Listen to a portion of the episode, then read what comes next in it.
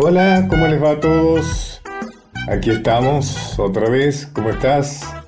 Nacho Guglielmi a cargo de la parte técnica, eh, Micaela Polak, amiga, asesora, encargada de la parte musical, querida Mica.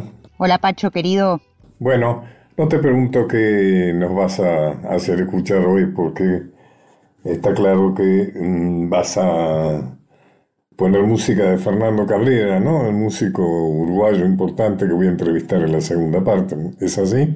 Exacto, viene Fernando Cabrera. Eh, empecemos con una, ¿no? Largar, ya una, un, un track de Cabrera y explicarnos un poco qué es.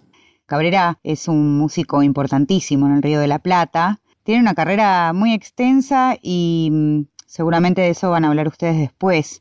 Pero lo que es muy llamativo, por lo menos para mí, es que es que él tiene, tiene sus años, ¿no? Tiene sus años de vida y tiene sus años también de escena pública, pero sin embargo es como que siempre es novedoso lo que hace Fernando Cabrera. Siempre le encuentra una vuelta a lo que ya conocemos, digamos. Creo que, que, es por eso que muchos músicos también muy importantes de ambas márgenes del río lo reversionan un montón. Así que si le parece arranquemos hoy con Generación, que es un tema de su disco Bardo, y que es un buen ejemplo de eso que decíamos, porque es un disco que tiene más de una década, pero suena como que se hubiera hecho recién. Hay algo de, esta generación en esa letra y sobre todo en esos ritmos que nos trae este tema. Fernando Cabrera, Generación.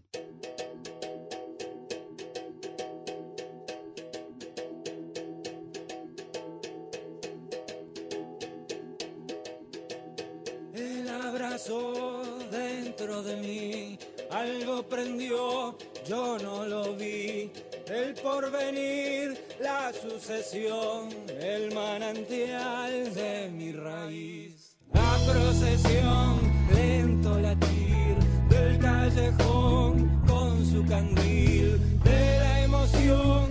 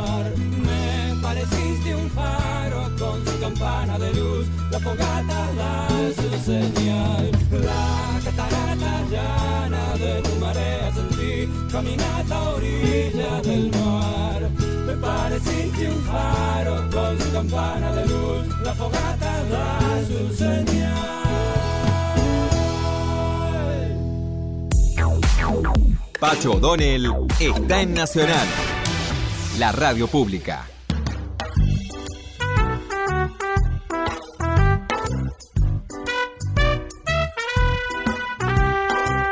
¿Sabes qué? Vamos a hablar entonces de algo que tiene que ver con el canto, con Uruguay, y que es Carlos Gardel. Discusiones sobre su lugar de nacimiento.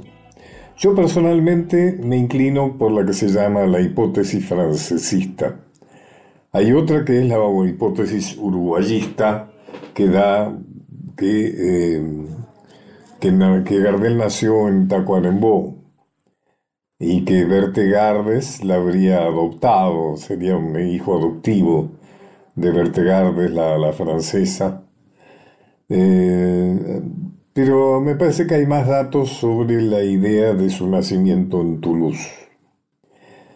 Que nació el 11 de diciembre de 1890 bajo el nombre de Charles Romuald Gardes, siendo su madre biológico Marie Berthe Gardes y su padre Paul Jean Lasserre, quien no lo reconoció.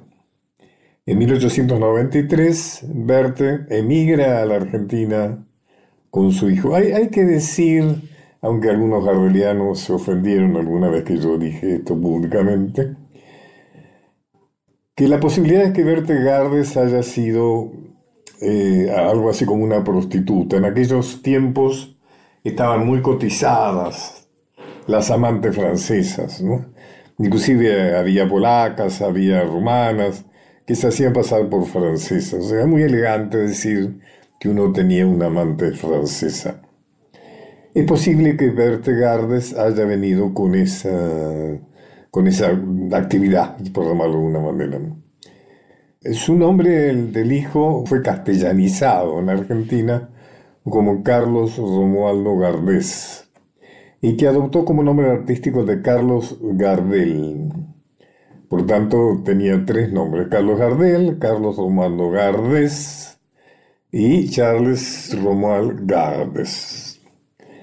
Las pruebas documentales principales de la hipótesis francesista son la partida de nacimiento de Charles Romuald Gardes, que está ubicada en Toulouse, cuya autenticidad no está discutida. Es decir, esa partida de nacimiento no se discute, ahí establece que nace en Toulouse.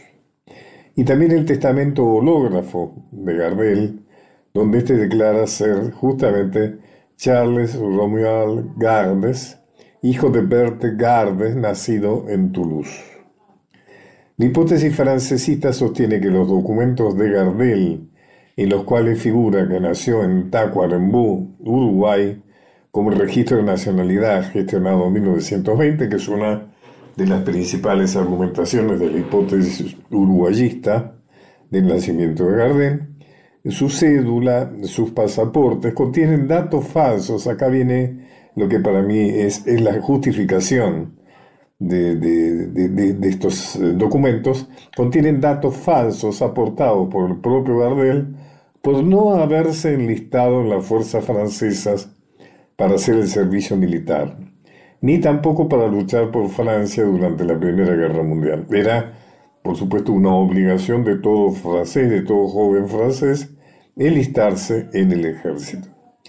Si Jardel hubiera sido identificado como un ciudadano francés de nacimiento, habría corrido el riesgo de ser llevado a la cárcel por desertor, no solo en caso de viajar a Francia, sino también a cualquier otro país que tuviese un tratado de extradición en Francia. Bueno, eh, la hipótesis uruguayista establece que en realidad Berthe Gardé fue la madre adoptiva de un niño que nació en Tacuarembó. En fin, es una historia un poco complicada. Pacho, estamos hoy con Fernando Cabrera, a quien recibiremos en el segundo bloque, pero habló de Gardel y me parece que no podemos saltearlo en la música. Así que, si está de acuerdo, vamos con Pan de Eduardo Pereira y Celedonio Flores por Carlos Gardel. Bueno, y la segunda parte vamos a entrevistar a este músico muy interesante.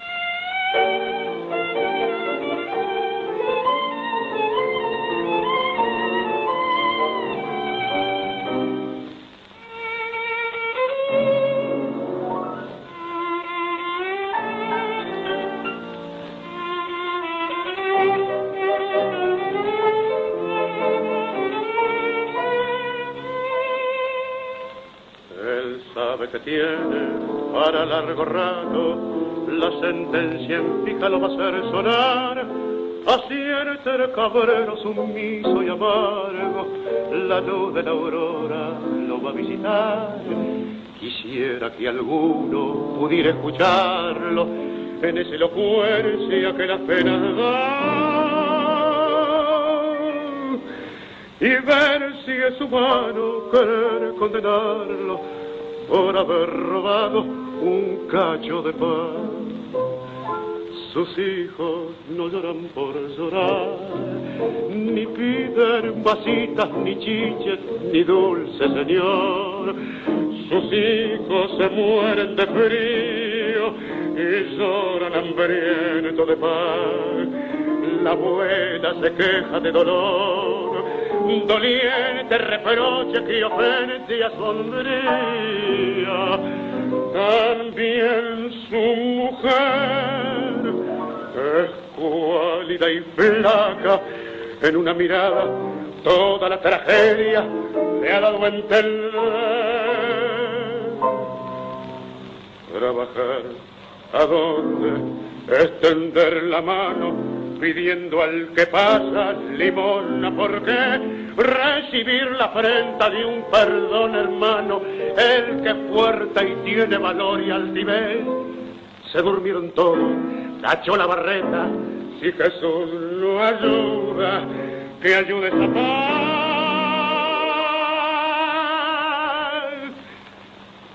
Un vidrio, unos gritos, carreras, auxilio,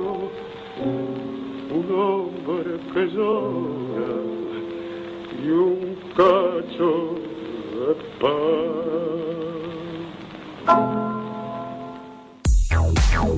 Pacho O'Donnell está en Nacional, la radio pública.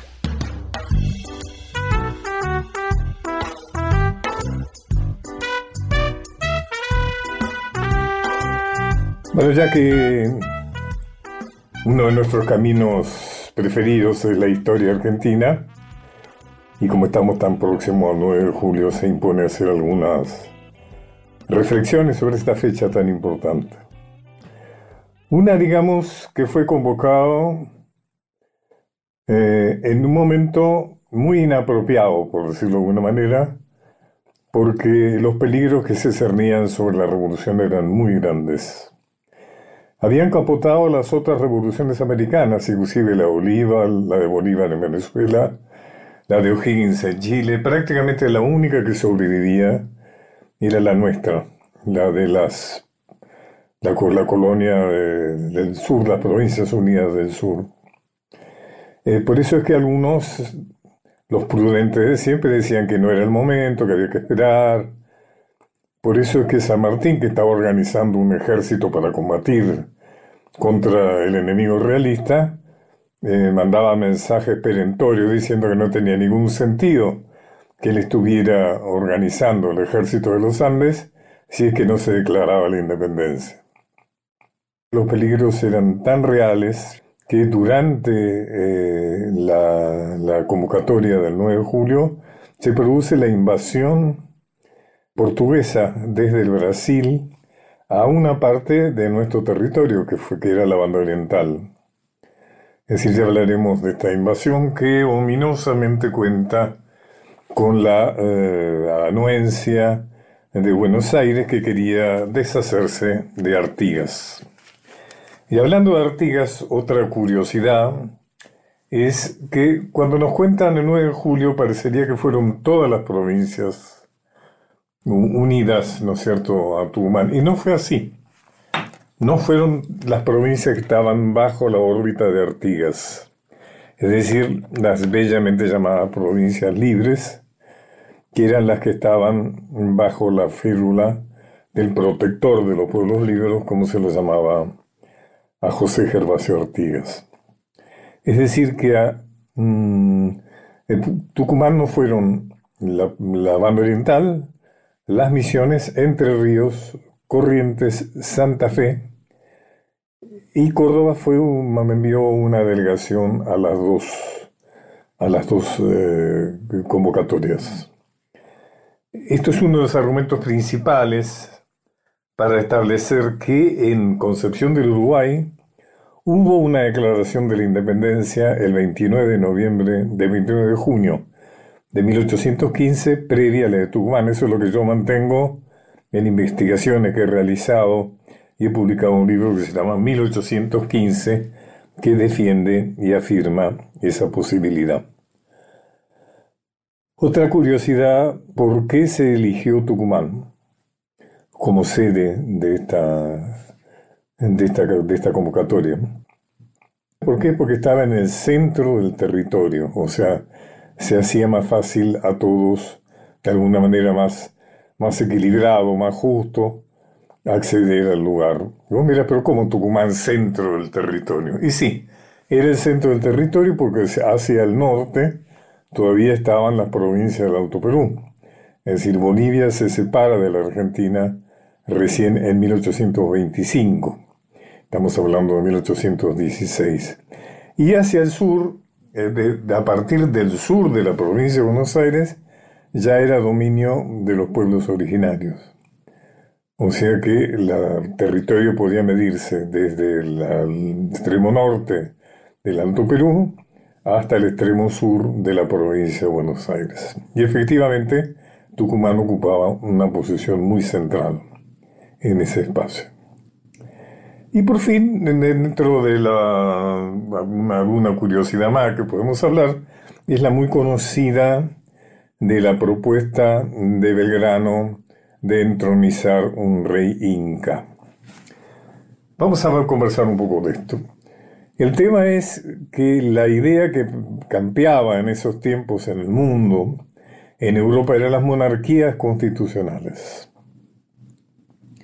Es decir, un monarca acotado por una constitución civil.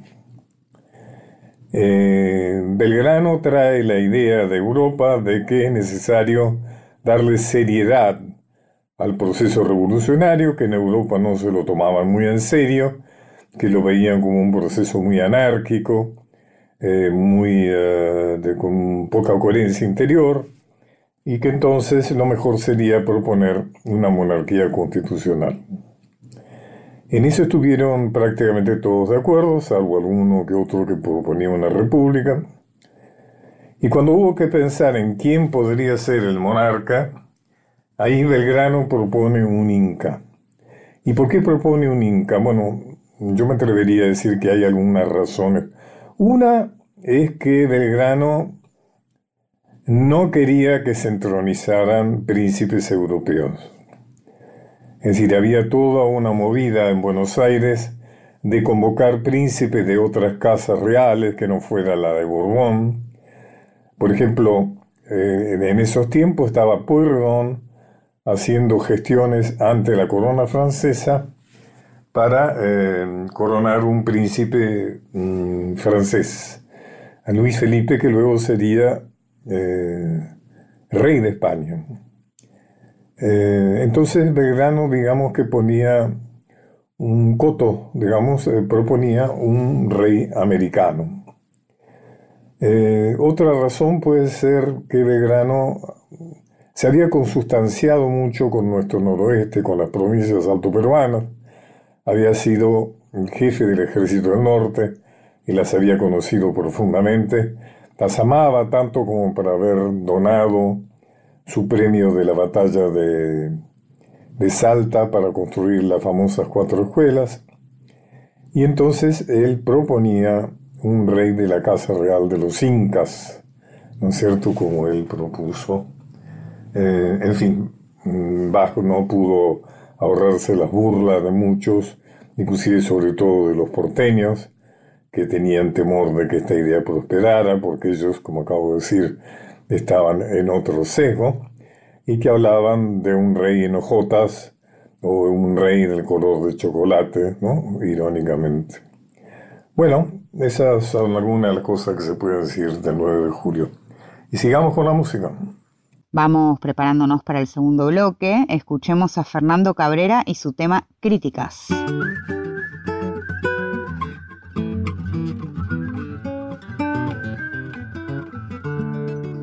Tengo la cartera corta, tengo la mirada absorta en mi interior. Tengo un corazón apenas, siempre me tragué las penas y lo peor Tengo muy pocos amigos que de nada soy testigo. Oigo decir, mis canciones son cerradas, mis pasiones son erradas. Que por venir no me sobra simpatía ni me falta melancolía. Que canto mal, voy ajeno por ahí, sin patrimonio, sin heridas, elemental. Pocas veces doy un mimo al deporte, no me arrimo. Que cicatriz, tengo la cabeza atada, tengo la mirada dañada. Que soy feliz.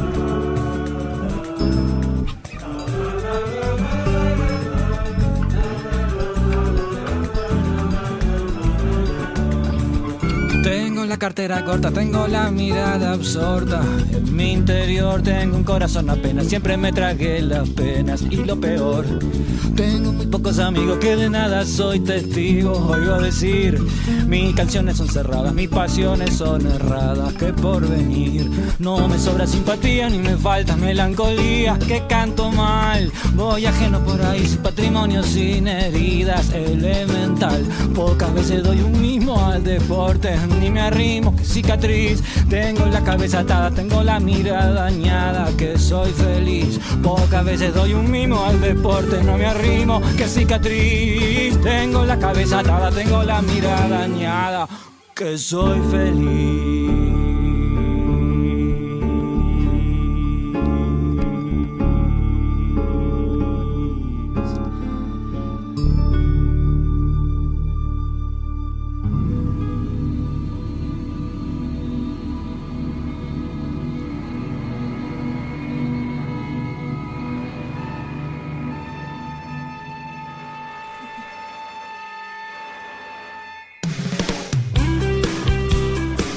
Una hora transitando los caminos de Pacho O'Donnell por Nacional.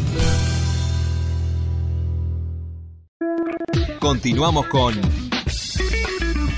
Los caminos de Pacho O'Donnell.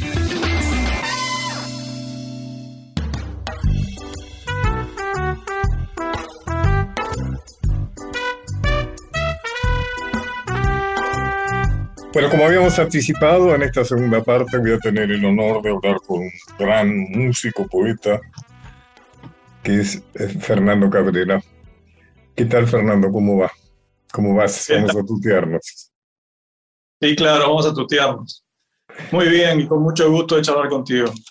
Bueno, vamos a comenzar con una- un tema tuyo, si te parece bien. Y después vamos a hacer algún comentario. Vamos, el tema es viveza. Viveza, una pequeña comparsa, ciudad vieja, campana.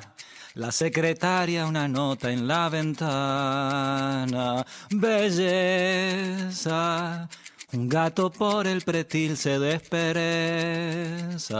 Simpleza. Las gotas de una llovizna lavan nada. Afiches multicolores que anuncian tres parientes. Candombe. La brisa trepa y resbala la pendiente. Ballena que se acomoda en el río indolente. La gente que va llegando al mercado está sonriente. La fruta huele a podrido en un costado, la rata rápida se come un pescado. El niño lleva la mano panza arriba. La niña dulce confía en la catedral. No, no, no, no, no, no, no, no. Nobleza, Caída tiempo final, canción confesa. Bahía, que en la tormenta sonó como arpa vieja. Paisano, paseas abajo del agua con tu habano. Payaso, creíste en la picardía con firmeza. Caíste en el pobrerío de las almas. Tu vieja vives allí, siempre vivirá. Para, para, para, para, Recinto, Un marinero cantó, duele distinto. Un minero, el no vidente zafó de un laberinto. Dinero, yo compro, tú compras, él compra, nosotros compramos. El vivo festeja. Dirige contento la ronda, todos de la mano.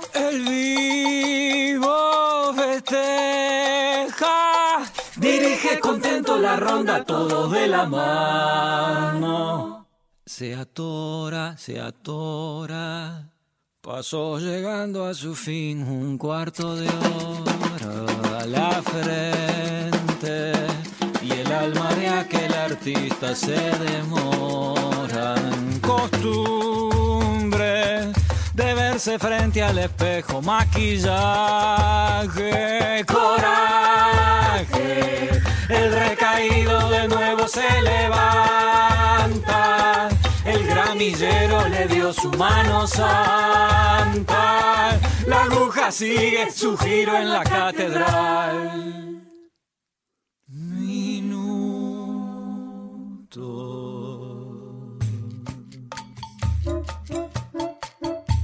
Pequeñas celdas sacadas del verano.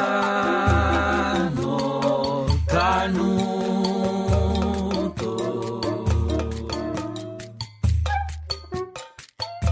Esta canción diminuta se hace humo.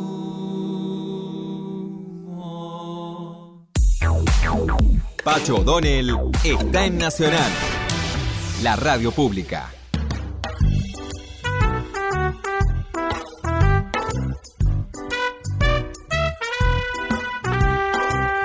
Bueno, hemos escuchado este tema y que tiene una particularidad, tiene una percusión muy curiosa, ¿no? Muy interesante. La gente que nos escucha no ha eh, adivinado qué es esa percusión que se escucha, acompañamiento rítmico, digamos, en, el- en, en Viveza. Cuéntanos, Fernando, qué se trata, qué es. Bueno, el tema tiene solamente acompañamiento de percusión y voces humanas. No, no participa ningún otro instrumento, ni de cuerdas, ni piano, ni, ni de viento, ni de nada. Es un conjunto bastante amplio de percusión tocado por excelentes percusionistas. Este, y también, de algún modo, aprovechando la riqueza que tiene mi país de, de percusionistas de altísimo nivel seguramente herencia de, de nuestro costado afro, nuestro costado negro, ¿no? que está tan presente en la música uruguaya desde hace Claro. mucho tiempo. Y luego este, voces y coros y voces femeninas.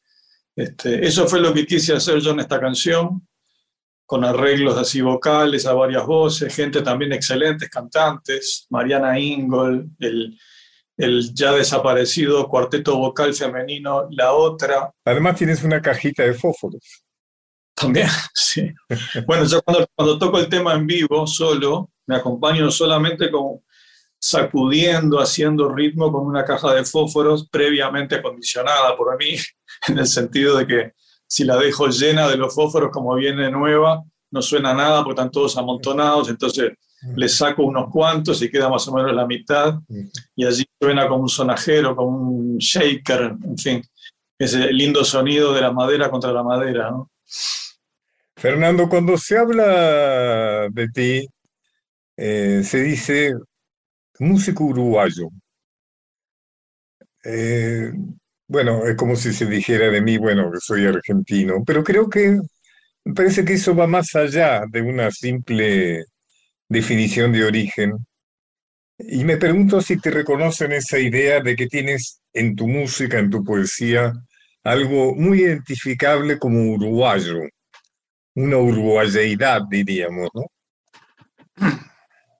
Bueno, no es fácil contestarte porque yo precisamente carezco o no dispongo, me parece, en mi música, en mi proyecto, de una serie de características identitarias muy fuertes en la música uruguaya, que son temáticas como el fútbol, cuestiones relacionadas con el carnaval, cuestiones relacionadas con una especie de pseudo filosofía demostrador. Esos son tres tópicos que han este, identificado mucho la música uruguaya todos estos años y de los cuales yo no, no, no he recurrido nunca, ¿no?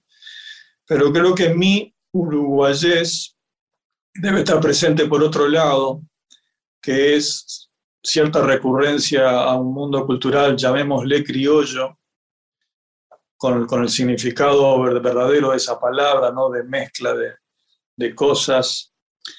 Y, este, y después yo agregaría, si me permitís, es cierto que yo nací acá en el Uruguay, pero cualquiera que nace en Uruguay o cualquiera que nace en Entre Ríos o en, o en Santa Fe o en la provincia de Buenos Aires o en Córdoba, en realidad lo que somos más bien somos rioplatenses. ¿no? Entonces, eh, desde mi niñez está muy presente toda la música de la región y quiero incluir también a Brasil, como quedó demostrado en el tema que recién escuchábamos, una fuerte influencia del Brasil. El Uruguay, acá en, este país, confluyen desde, históricamente, desde siempre, porque yo lo recibí de mis abuelos, de mis padres, confluyen las este, músicas, la literatura, el cine, el deporte de Brasil y de Argentina hemos estado siempre atentos nosotros a eso, la televisión, la literatura.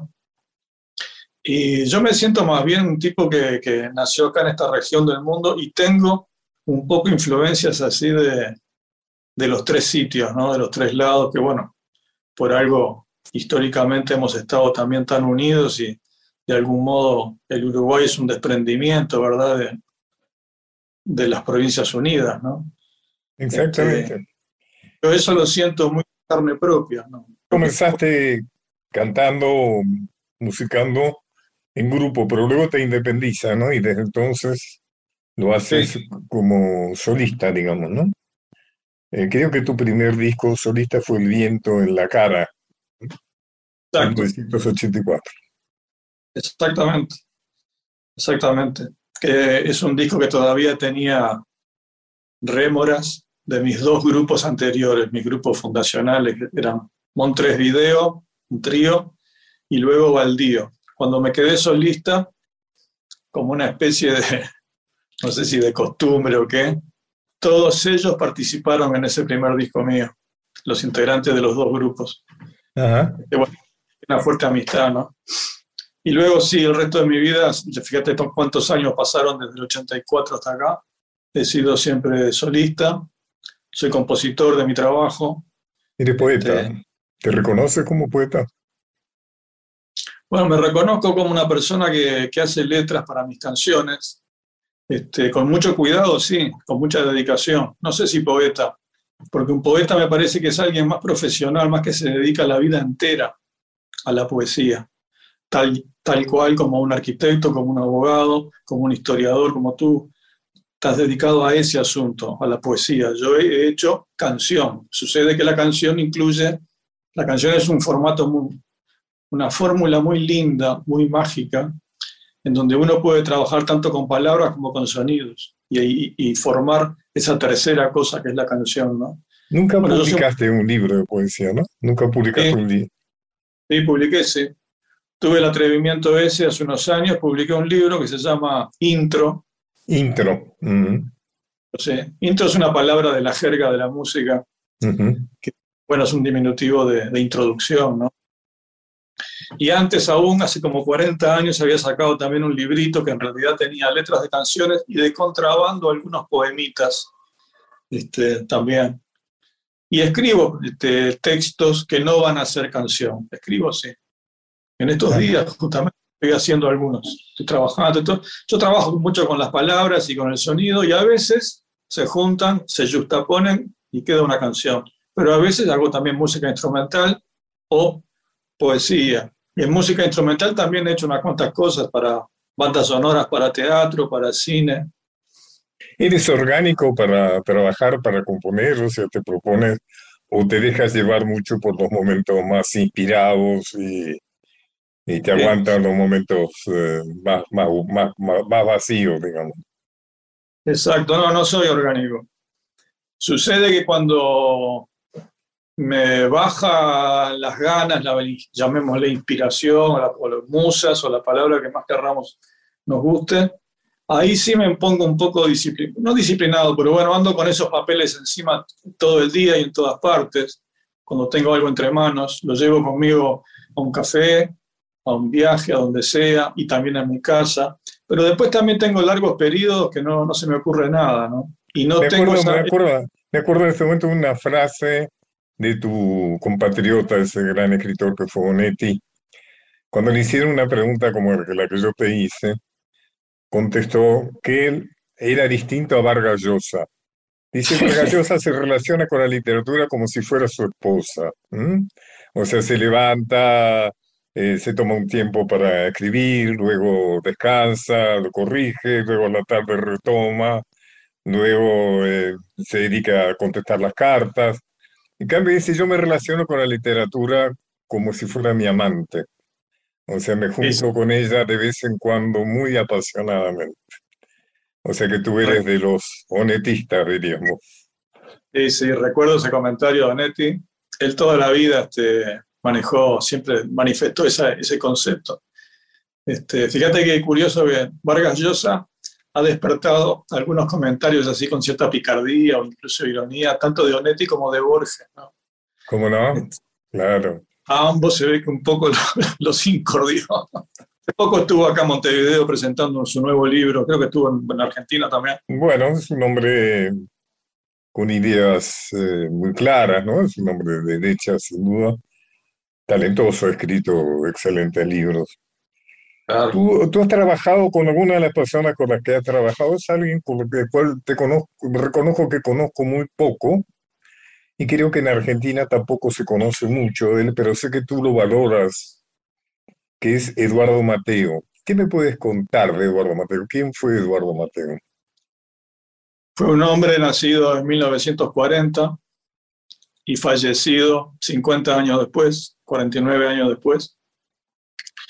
Fue mm, un músico, yo diría, ciego, en el sentido de que no, no, no, no, no tenía mirada para ninguna otra cosa que no fuera el desarrollo de, su estética, por cierto, muy eh, arriesgada, avanzada, para nada sujeta a los, códigos, a los cánones de, de la música que se escucha en el aire siempre, ¿no? la música industrial, la música comercial.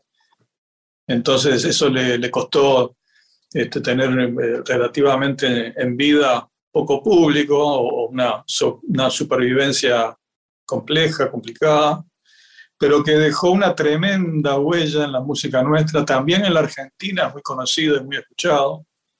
Y yo creo que la huella de él o la, influencia ha sido no solo estética, el resultado de su trabajo, sino también ética, artísticamente, porque como te decía, fue alguien que se entregó en cuerpo y alma sin importarle más nada, sin importarle la pobreza. Luchó, trabajó por lo suyo. Lamentablemente falleció joven. Eh, estaba bastante deteriorado, pero lo que dejó, fíjate que en un tiempo más adelante se va a hablar de él como, como se habla ya hoy, ¿no? Como el gran músico que fue, la gran herencia que dejó. Ya nadie va a recordar cómo fue su vida, si tuvo este, carencias o no. Eso ya no importa. Lo que dejó es tremendo.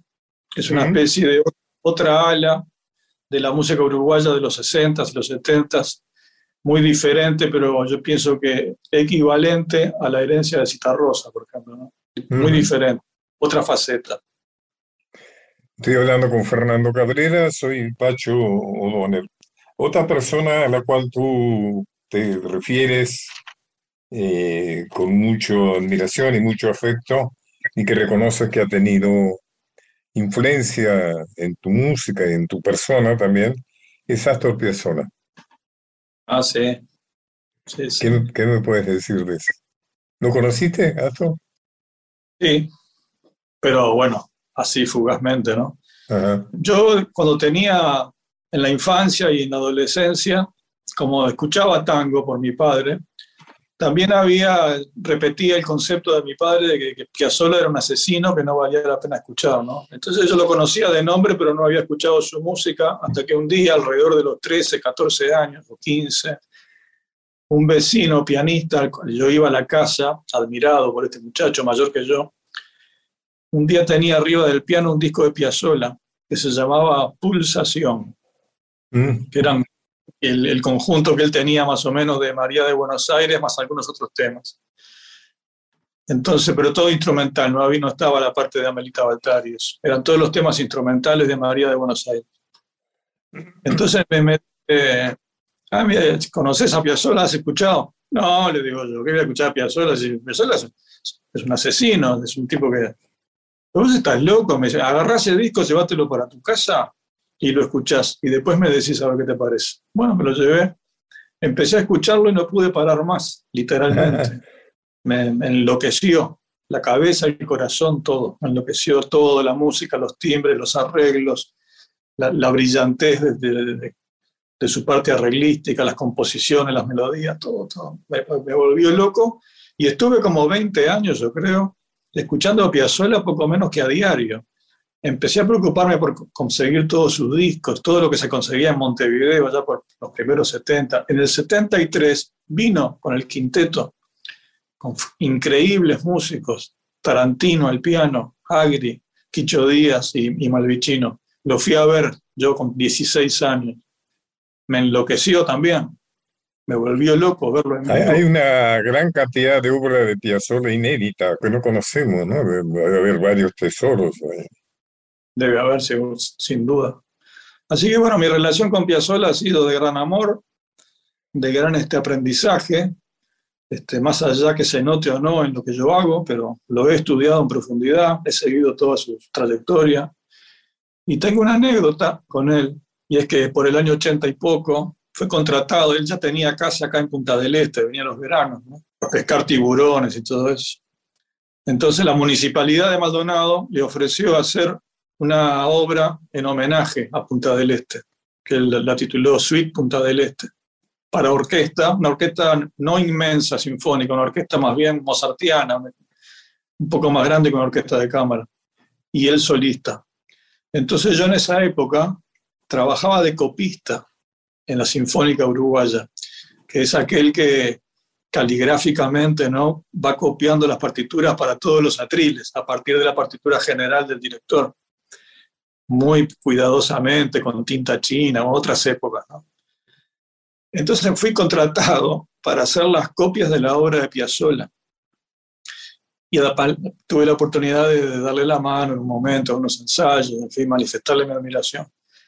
Luego de 15 días, un mes, la revista Gente había venido a cubrir ese evento, la- el estreno de esa obra en Maldonado. Entonces un día salía de mi casa, voy por la esquina, paso por el kiosco de revistas y algo me llama la atención, ¿no? Mi mirada, me acerco un poco y en la tapa de gente había una foto de la partitura, de una, una de tantas partituras en un atril, y era mi letra. Ah, Entonces puedo decir que ya tempranamente, allá por el año 82, por allá, compartiste una tapa con Piazzolla. esa es la, la- la tapa de gente. Fernando, ¿qué te falta hacer? O sea, ¿cómo que, que- bueno, eh, vas a tener, vas a presentarte en Buenos Aires pronto, ¿no es cierto? Voy a presentar, sí, el 13 de julio en el Teatro Astros, este, en la calle Corrientes. Y luego tengo unas otras actuaciones más acá en Uruguay. Vuelvo a la Argentina más adelante, a ¿Qué varias te falta hacer? ¿Qué es lo que te gustaría hacer que no has hecho todavía? Tengo algunas cosas pendientes, pero claro, algunas de ellas son musicales también, ¿no? O sea, Sí, seguro. terminar una cantidad de cosas, seguir grabando, seguir componiendo, mostrar otras facetas de, de mi trabajo compositivo. Después este, tengo algunas cosas pendientes. Me gustaría mucho editar, ya tengo algunas conversaciones con una editorial muy importante de acá, un libro de, de recuerdos de la profesión, no, no biográfico, no autobiográfico, sino más bien anecdotario y cosas relacionadas con la música, con las grabaciones, con los viajes, con gente que conocí. Interesante, qué interesante. Acabo de te acabo de contar de Piazzolla, pues, ese tipo de cosas así, que ya lo tengo muy avanzado, que abarca toda mi vida, toda mi relación con la música. Después tengo poesía también, que me gustaría publicar más adelante. Incluso un libro de, yo le llamo un libro de estupideces que tengo ganas también de, escribir, que ya lo estoy escribiendo, que son chistes y pavadas que se me ocurren, una cosa este, capaz que la palabra humor le queda un poco grande, pero bueno, una, cantidad de tonterías que, y dibujos que se me ocurren. No sé si alguna vez alguna editorial se podrá interesar. En... Ahora, por suerte, podemos recurrir a Internet, ¿no? Yo podría armar un blog o algo así de esas cosas que existen ahora y empezar a canalizar por ahí todo esto. Pero bueno, me, me quedan cosas por hacer, sí, cómo no. No pienso para nada en, en la palabra retiro, digamos, porque me parece que una jubilación o un retiro a mí me sacaría una especie de impulso vital imprescindible. Yo espero poder seguir haciendo música hasta que me muera, ¿no? Yo tengo una gran admiración por la cultura uruguaya, por el arte uruguayo. He tenido el honor de haber sido amigo de Eduardo Galeano. Inclusive Eduardo escribió algunas cosas en mi casa. Hace unos años estrené un espectáculo sobre Mario Benedetti que se llamaba La izquierda del roble. También una gran admiración por, por Mario. Un espectáculo que se mantuvo durante cuatro temporadas y que lo presentamos en Montevideo en el año del centenario de Benedetti, que fue hace dos años. Teatro Solís puede ser, el teatro grande de Montevideo. Y después este, los grandes pintores uruguayos, una escuela pictórica, bueno, Torre García, Barradas. Bueno, pasamos por encima Cita Rosa, ¿no es cierto? Eh, una, gran, una gran fuerza, ¿no? En la cultura uruguaya. El candombe. Exactamente. Es un país un poco... Tango. Sí. La arquitectura también. Arquitectura, como no. Yo también he tenido el honor de ser amigo de Padre Vilarón. Y he, estado varias veces ahí en esa genialidad, ¿no? Esa cultura genial que es. Eh, yo tuve un gran aprecio por Páez Vilaró. Creo que un problema de Páez Vilaró fue que el personaje se comió un poco su identidad artística, ¿no? Porque para mí pues era un excelente pintor, pero era como que se se sobreponía a ese personaje que había salido con Brigitte Bardot, ¿no? que había ido, había encontrado casi los, los perdidos en los Andes, ¿no? Ese personaje que le había pintado la casa a Marlon Brando en Tahití. Igual dejó mucha obra. O sea, si bien un poco el personaje lo cubrió y es lo que más se conoce de él, era una persona, como tú me preguntabas al principio, muy disciplinada también para trabajar. Muy disciplinado trabajaba mucho y dejó muchas obras. Sí, lo cual no es lo mejor para un artista, ¿no? Digo, no es lo mejor para la valoración, por ejemplo, de un artista, ¿no? Cuando hay mucha obra, eh, sus obras suelen no, no, tener una gran valoración. ¿no? Este es un comentario de mercado nomás. Fernando, ¿sabes que tengo ganas de, de que nos despidamos con una canción tuya que a mí me gusta mucho, que es oración. Ah, Cuéntame algo que tenga que ver con oración. Oración es este, un poco el... Eh, se me dice muchas veces que yo he hecho, que mis canciones de amor suelen ser de, amores rotos y de, pérdida, lo cual es cierto en una, ínfimo ínfima porcentaje. Yo tengo cientos de canciones y quizá haya diez que son así, de amor de Corazones Rotos, ¿no? Lo que sucede es que esas pocas canciones que hice de Corazones Rotos han sido las que más se han popularizado. ¿Por qué? Ahora, esta que tú me mencionas, Oración, es todo lo contrario, es una canción que le canta al amor cuando comienza, a ese estado maravilloso, ese estado enloquecido que uno tiene cuando, cuando comienza un enamoramiento, una relación.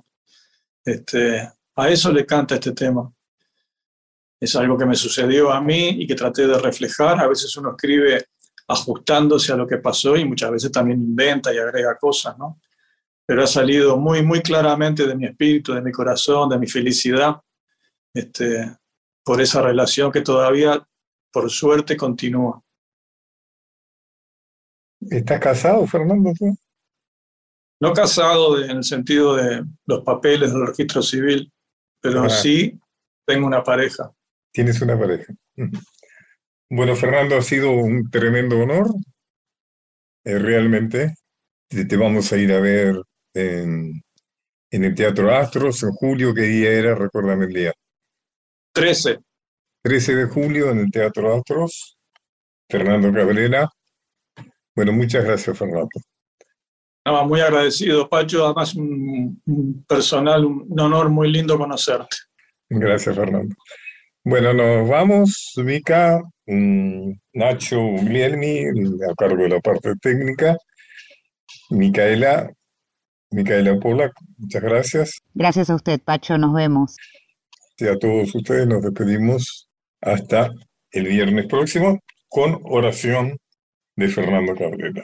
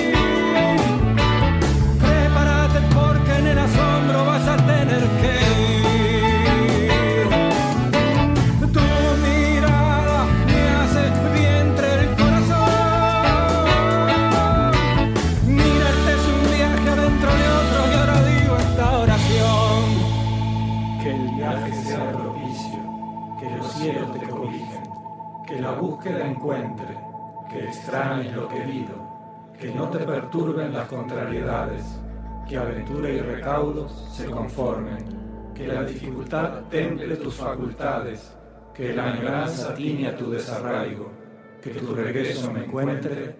Amén.